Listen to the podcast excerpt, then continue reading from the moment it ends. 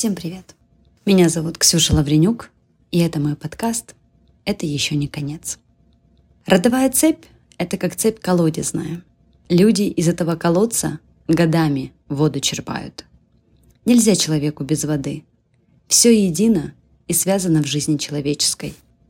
Из бездны времен идет и холод, и тепло цепи родовой. И каждое звено в этой цепи может и воду пустить, и ржу, и золото. Согрешит в гордыне и тщеславии, в измене и суете человече, и уже на глубине ржа слизнями обрастет. Черпаем святую водицу, а наверх полезут из глубины ржавые слизни, и пить уже воду противно. Сегодняшний выпуск – выпуск про род. Поехали!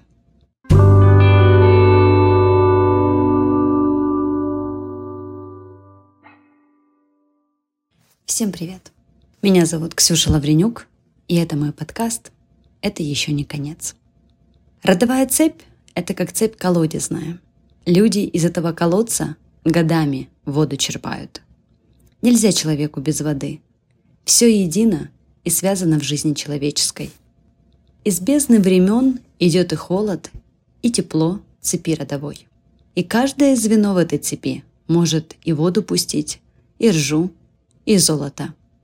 Согрешит в гордыне и тщеславии, в измене и суете человече, и уже на глубине ржа слизнями обрастет. Черпаем святую водицу, а наверх полезут из глубины ржавые слизни, и пить уже воду противно. Сегодняшний выпуск – выпуск про род. Поехали. Род. Такая важная лично для меня тема. Род всегда проходит красной нитью в любой сессии квантовой психологии или в любой сессии с действительно профессиональным, назовем так, качественным психологом, энергологом и любым хиллером, который встречается вам на пути. С чего началась моя история? Она началась с того, что с детства мне всегда нравилось приезжать э, в село, смотреть старые фотографии, э, слушать различные истории про бабушек, про бабушек. Они меня завораживали. Они меня уносили в какую-то параллельную реальность, и меня всегда к этому очень тянуло. Когда мне было лет 10, я вдруг узнала историю о том, что мы не знаем в моей семье моего прадедушку по папе.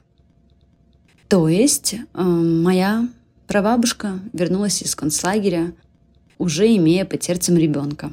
И этим ребенком был мой дедушка, отец моего папы. Мы не знаем, откуда был его биологический отец, кто, кто он был по национальности. Мы не знаем его имени и фамилии. И эта история очень сильно меня завораживало. А, у меня не укладывалось в голове, почему никто не спросил, почему никто не копал, почему никто не искал, почему есть такое э, слепое пятно. То есть у меня был дедушка, у него была мама, но что было с папой? Какая-то непонятная, странная загадка.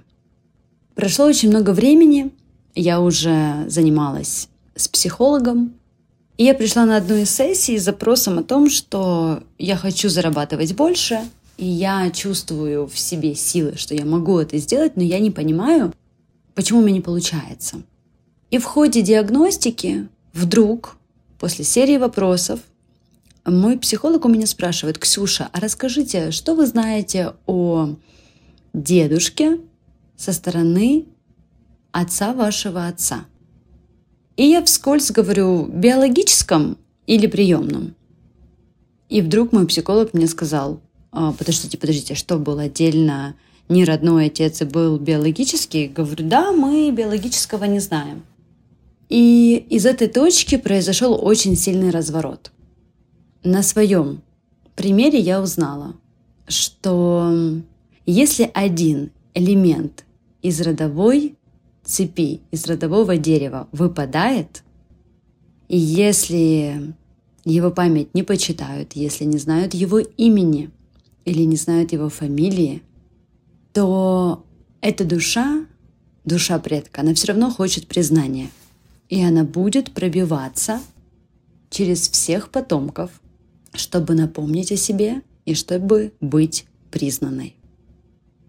Звучит сказочно, я знаю, но то, что произошло со мной в момент этой сессии, перевернуло очень много а, в моем сознании, в моей душе. И мне стало понятно в какой-то момент, почему меня как-то интуитивно очень звала эта история. Я начала очень много читать про род, смотреть каких-то видео. На YouTube есть отличный подкаст по поводу рода. Я, может, прикреплю сюда ссылку. Мне очень жаль, что в какой-то момент нашего исторического развития мы это потеряли. Я знаю, что много людей винят в этом большевиков, революцию. Мне кажется, что мы начали это терять намного раньше. Но уже не суть. Не суть в причине, почему это утеряно. Очень много родов сейчас на территории Советского, бывшего Советского Союза, они на стадии закрытия. Да, оказывается, у рода есть стадия открытия и стадия закрытия. А, так вот, а, много родов закрываются. Это значит, что еще два-три поколения наследников да, будут жить, но постепенно это все будет сходить на нет. Будут рождаться девочки, например. Или у тех мужчин, которые есть представителями рода, не будет своих детей. Я не хочу никого этим напугать, а я просто хочу этим подчеркнуть, как важно понимать силу рода и последствий полного игнорирования родовой системы. А, можно всегда обратиться к народной мудрости. И в народной мудрости на самом деле очень много каких-то пословиц и поговорок, связанных с родом. А метафорический род всегда сравнивают с деревом, да, я думаю, это все знают, там, семейное древо, да, там, или у тебя есть корни. Но еще родовая энергия ассоциируется с колодезной водой. Вспомните, в любой деревне, в любом селе всегда есть колодец. И, честно говоря, это вообще был мой любимый аттракцион в селе. Мне нравилось ходить с взрослыми колодцу, набирать воды, обязательно заглядывать, увидеть свое отражение на дне этого колодца. Мне всегда кричали «Ксюша, не наклоняйся чересчур, упадешь». Меня никогда не пугал колодец. Он, наоборот, меня очень интриговал какой-то таинственностью, неизвестностью. И когда вот недавно, опять-таки, изучая эту тему, я узнала, что колодец – это портал к нашей родовой силе. Вода на дне колодца, это и есть вот та вот история. История всех наших предков.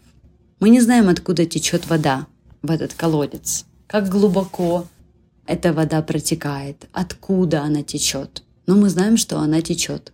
Точно так же, как и с нашим родом. Мы не знаем всех тех, кто был до нас, но мы знаем, что они есть. И поэтому мы здесь. Возвращаясь к пословицам и поговоркам, такая фраза, которую часто говорят, да, пей воду из своего колодца. Или родовая память крови все хранит. Или фраза, которую часто повторяет моя бабушка, кровная вода. И теперь, честно говоря, для меня в этой фразе раскрывается еще больше смыслов, чем раньше. И много чего другого. А, есть такие дыры в душе каждого из нас, которые мы не знаем, как залатать. Мало того, нам даже кажется, что как будто они не наши. Но вот откуда у меня этот страх? Допустим, давайте с моего примера. А, мой самый страшный сон с 20 до 28 лет был сон, когда я осознаю, что я во сне я учусь в институте и узнаю о том, что я беременна. И я мать-одиночка. И это вот прям самый страшный мой кошмар на протяжении многого количества лет. Я не могла понять, откуда этот страх, почему мне снятся такие сны и почему Я всем телом это ощущаю. Меня это пугает. Хотя в моем окружении нет матерей-одиночек в моей семье. Опять-таки, возвращаясь к моей терапии, такого опыта у меня нет. Но в истории рода такой опыт есть. Кровный вода. В крови есть эта информация. И почему-то она стучится именно ко мне в виде страха. А значит, нуждается в исцелении. Есть узлы в каждой семейной истории, которые, возможно, как нам кажется, не развязать. Есть предел наших возможностей. Не потому, что мы плохие или безвольные, а просто потому, что весь наш род и вся наша семья во многих поколениях живет внутри нас, в наших генах, в нашей памяти, в нашем бессознательном.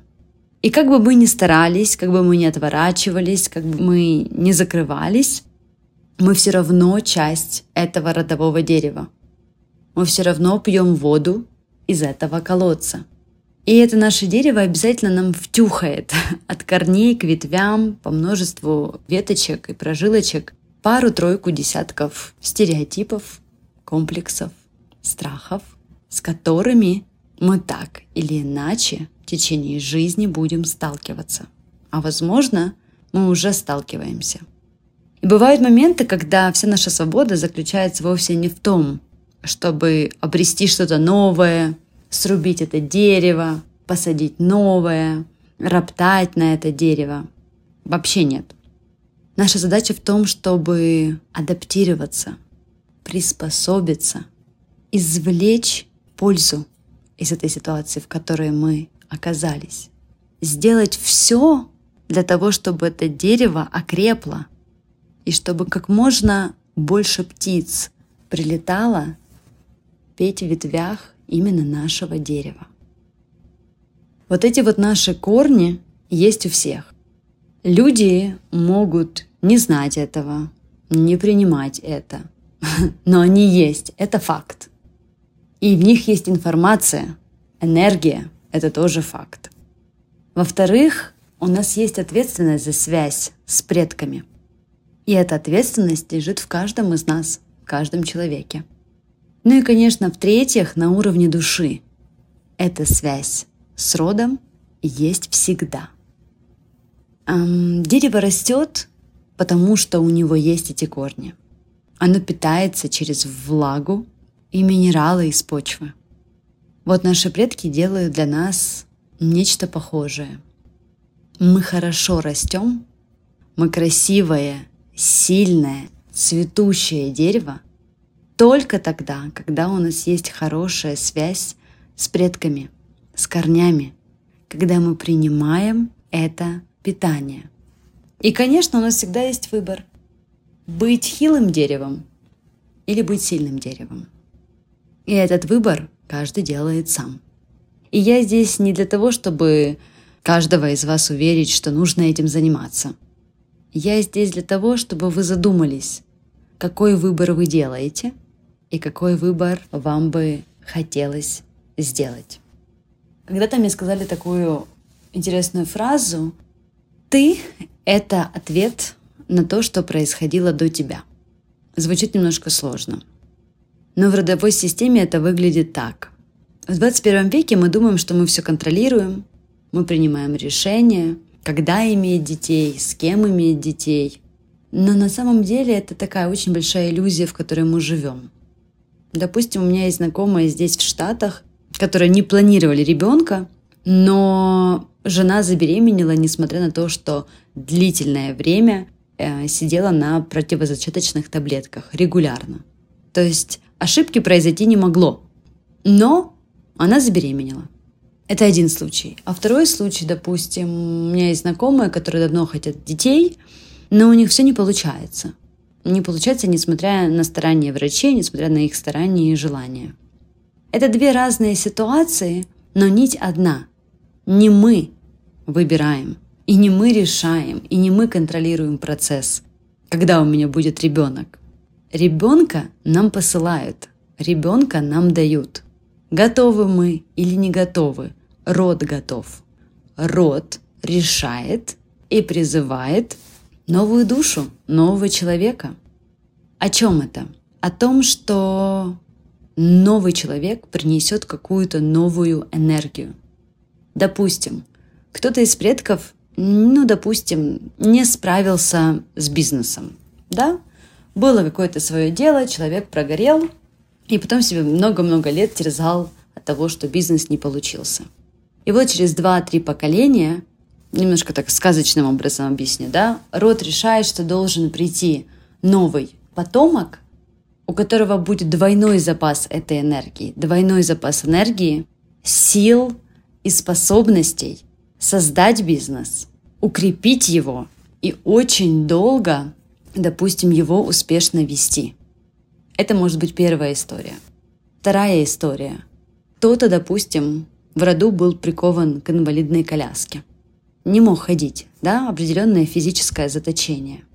Так вот, через какое-то поколение может родиться какой-то потомок, которого будут называть неугомонным. Все ему нужно. И плясать ему нужно, и петь ему нужно, и бизнесом заниматься ему нужно, и там троих детей нарожать, и водить их по всем кружкам. Но что он никак не угомонится? Потому что роду нужна эта энергия. Кто-то не смог воплотить свой потенциал, потому что был ограничен. И вот приходит какой-то человек в род, который воплощает эту энергию, который воплощает все вот эти вот задумки. Поэтому мы ответ на то, что было до нас. Мы приходим не потому, что нас захотели родители, а потому что нас захотел род.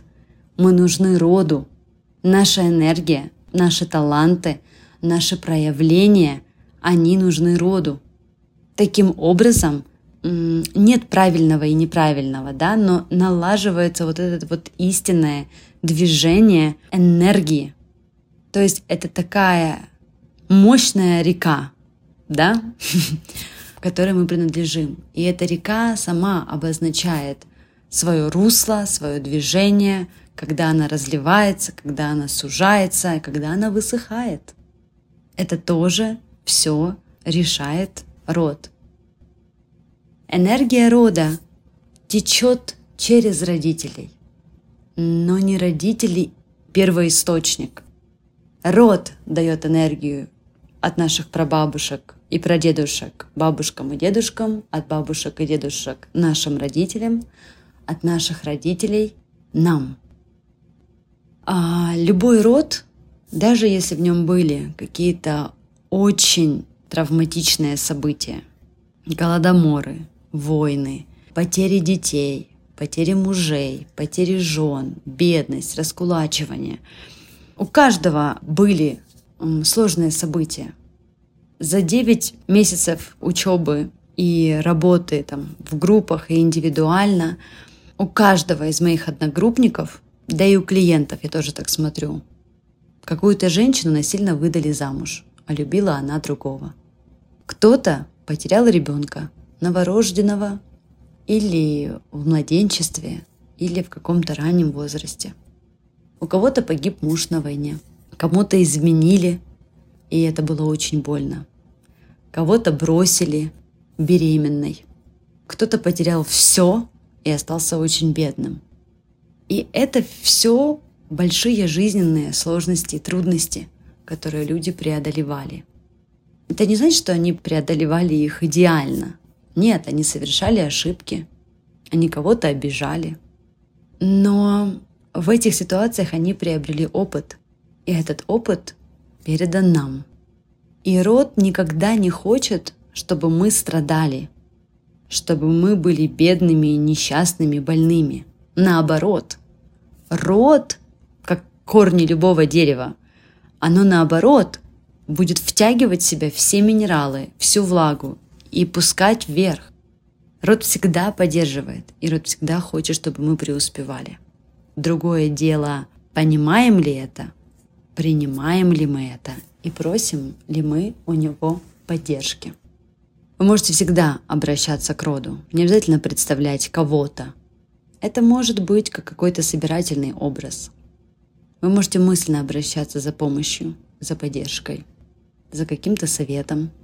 Конечно, он придет к вам от какого-то человека из книжки, возможно, из фильма, но он придет. Род хочет, чтобы его признавали, уважали и чтобы с ним взаимодействовали.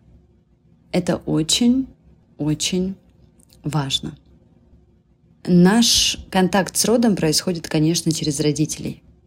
Что я имею в виду под энергией рода? Это безусловная любовь. Безусловная любовь, она включает все. Принятие, поддержку, помощь. Это то чувство, которое окутывает тебя. Оно и внутри, оно и снаружи, оно везде. И оно есть у каждого, если опять-таки мы к нему обращаемся. Когда мы не принимаем свою реальность, что я под этим подразумеваю? Когда я не принимаю своих родителей или кого-то из родителей. Да, там, мама слишком злая, или папа вообще от меня ушел, и он отсутствовал всю мою жизнь. Или вот кому-то хорошо у него и бабушки, и дедушки, а вот у меня никого. Это все претензии. Это все ведет к тому, что мы отрезаем сами себя от этого потока. Как не отрезать себя? Любить то, что есть. Конечно, легко любить то, что входит в какую-то концепцию идеальной картинки. Любящая, мягкая мама, которая обнимает и целует всегда с тобой, участвующий в твоей жизни мужественный, сильный папа, который является опорой и поддержкой. Вы живете в красивом доме, и у вас сад, где поют птички, и собака, и котик. Конечно, это идеальная картинка, которую очень легко любить. И намного сложнее любить маму, которая, допустим, постоянно требует и постоянно кричит. Тяжело любить папу, который является очень тираничным. Или наоборот холодным и отсутствующим. Очень тяжело любить тех родственников, которые постоянно ссорятся, что-то делят и не собираются на праздники. Но такова жизнь. Таков урок. Жизнь, она такая, какая она есть. И то, что она не вписывается в вашу идеальную картинку, это только ваше искажение.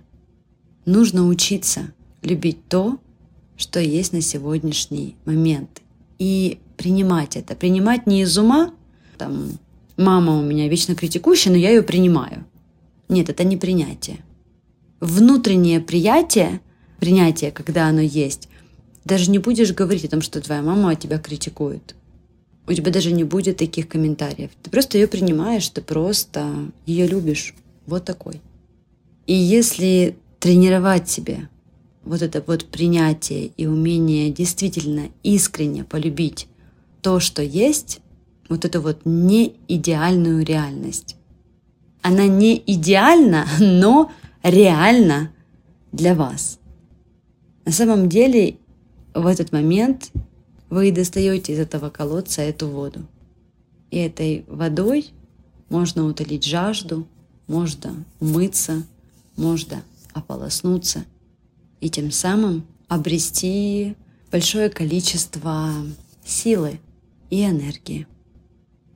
Чем больше вы работаете с родом и расплетаете какие-то родовые загадки, тем больше энергии появляется в вас, тем больше энергии появляется в канале рода. И на минуточку очень важная информация. Вы тем самым чистите родовое поле. Родовое поле – это не только я, папа, мама и ближайшие братья и сестры. Это все ваши родственники, которые находятся с вами в этом родовом канале. Если грубо сказать, работу делаете вы один, а какие-то плюшечки получают получают все. И опять-таки, у меня был такой период, когда меня сыпали одна травма за другой. Это все были такие очень эм, сильные родовые истории.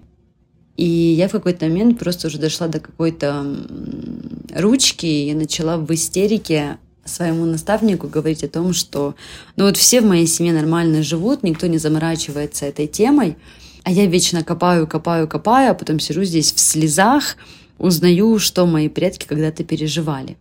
А когда ты заходишь в такую глубокую работу, ты телом чувствуешь, что происходило с кем-то из твоего рода вот тогда, в той сложной ситуации.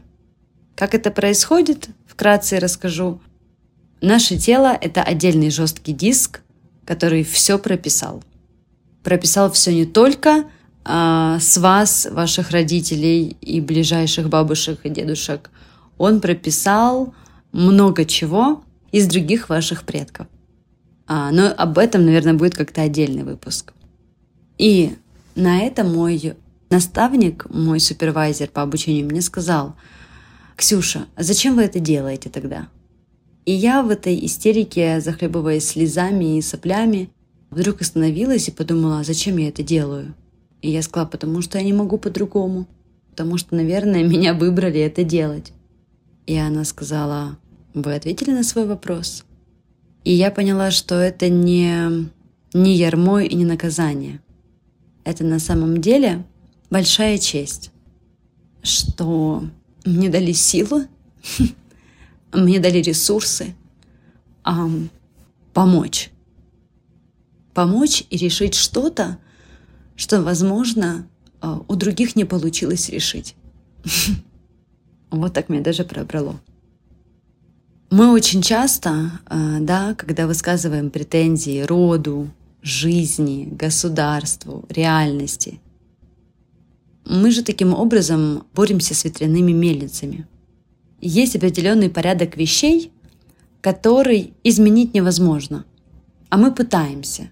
И чем больше мы пытаемся, тем больше мы страдаем.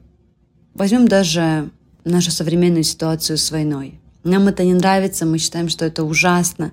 Мы с этим боремся внутренне, и ведь именно поэтому мы и страдаем. Мы не можем это изменить. Возвращаемся к роду. Энергетически мы младше. Да, мы младше, потому что мы пришли позже. Позже, чем родители, позже, чем бабушки и дедушки, пра, пра-пра, пра-пра-пра. И поэтому мы не должны бороться. Мы должны адаптироваться. Не приспосабливаться, а именно адаптироваться тому, что у нас уже есть. Адаптироваться, любить это и принимать это. Наша благополучная жизнь зависит не от силы, и часто под силой мы подразумеваем вот это вот агрессивное противостояние – а, нет, наша благополучная жизнь зависит от нашего умения и мастерства адаптироваться. А что такое адаптироваться? Измениться, поступить как-то по-другому, поступить не так, как поступали поколения до меня и страдали, а поступить по-новому и показать хороший результат. Показать, что мы не просто выжили, но мы еще что-то очень важное сделали. Подумайте над этим. Благодарю за внимание.